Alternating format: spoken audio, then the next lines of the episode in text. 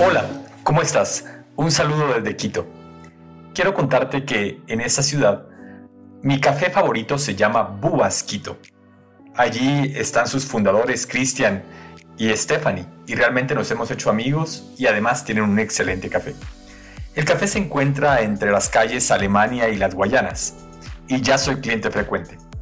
Como te digo, me gusta mucho su café, pero además de eso, me identifico mucho con la decoración y sobre todo con una frase que decora el local. Esa frase dice, el mejor momento para comenzar es ahora. Y justamente a partir de esa idea, quiero comenzar este primer episodio de Brújula Podcast, que se estará grabando desde acá, desde esta hermosa ciudad de Quito, la franciscana ciudad de Quito, de la cual ya me siento hijo y miembro pleno. Te saluda Jorge Luis, me dicen JL, soy guatemalteco de nacimiento y ecuatoriano de corazón.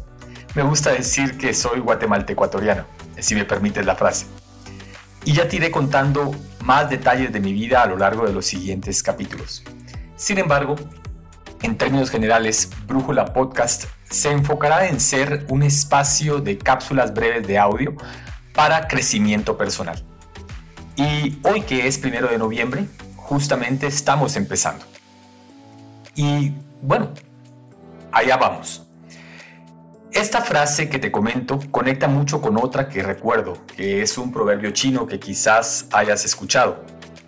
Esta frase dice lo siguiente, el mejor momento para plantar un árbol fue hace 20 años. El segundo mejor momento es ahora. Y con esto quiero hacer énfasis en la importancia del momento presente y de cómo es este momento, el ahora, el que tenemos para volver a empezar, para empezar de nuevo si es necesario.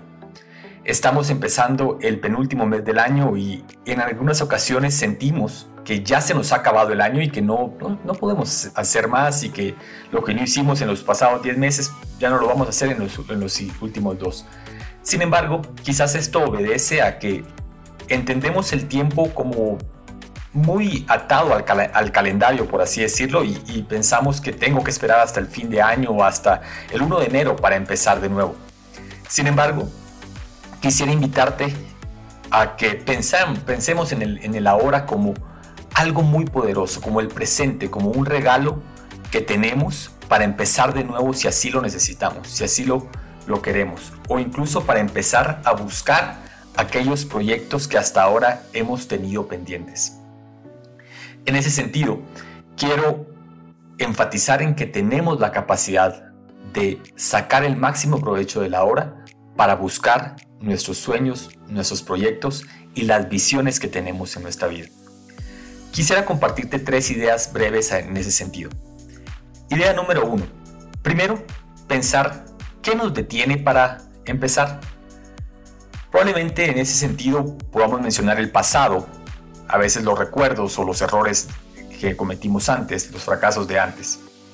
O pueden ser también las circunstancias de las cuales nos podemos sentir víctimas o que no controlamos todas también hay que entender que volver a empezar o, tener nuevos comienzos no es necesariamente muy fácil y hacer cambios, hacer cambios de vida va a requerir un esfuerzo y salir de la zona de comodidad. También eso puede ser algo que nos detenga, precisamente la comodidad. O también, si me permites, el desorden. En ciertas ocasiones queremos hacer muchas cosas, pero no hemos ordenado lo básico que ya tenemos y es importante que nos enfoquemos también. Y finalmente puede ser también el miedo. Por raro que parezca, pero a veces tenemos miedo de ser todo lo que podemos llegar a ser. Te invito a que identifiques con claridad qué te puede estar deteniendo para empezar a hacer los proyectos que tú quieres lograr y sobre todo a ser la persona que tú quieres ser. Como segunda idea, te quiero preguntar, ¿cómo luce ese futuro? ¿Qué pasaría si lograras superar esos retos, empezar ahora, empezar a caminar hacia tus sueños? Visiona ese futuro. Empieza el camino con un paso. Todo camino empieza con un paso y luego un siguiente paso y luego un tercero. Y quizás ahora mismo empezar a caminar no es tan sencillo, pero conforme vayas cogiendo ritmo, conforme vayas logrando pequeñas metas, vas a darte cuenta de lo mucho que avanzarás y que vale la pena realmente llegar a ser esa persona con nuevos hábitos, con nuevos logros. Y, y te quiero preguntar, ¿vale la pena? ¿Crees tú, ahora que puedes ver cómo es esa persona, ¿crees tú que vale la pena convertirse en, en esa persona, que vale la pena hacer el esfuerzo? Te repito, ahora es el momento para empezar a hacerlo. Y como una tercera idea y final, quiero hacerte énfasis en que el camino, te repito, empieza con un paso, y luego otro, y luego otro. Y conforme pasen los días, las semanas, los meses, vas a darte cuenta si eres constante de lo mucho que has avanzado. Y en ese sentido, quiero recordarte que el tiempo igual va a pasar. Esos días se, se volverán semanas, se volverán meses, se volverán años. El tiempo igual va a pasar y no podremos recuperarlo. Por lo tanto, hoy, hoy es un buen día para recordar, uno, que estamos vivos, dos, que siempre podemos decidir, que a pesar de las circunstancias, tenemos y conservamos un poder de decisión que nos da la facultad de escoger cómo queremos vivir y que a partir de ahí podemos empezar a tomar decisiones que luego se convierten en acciones, que luego se convierten en hábitos, que luego se convierten en carácter y que finalmente se convierten en nuestra vida. ¿Cómo vas a ser tú de aquí a un año, por ejemplo? ¿Seguirás en lo mismo?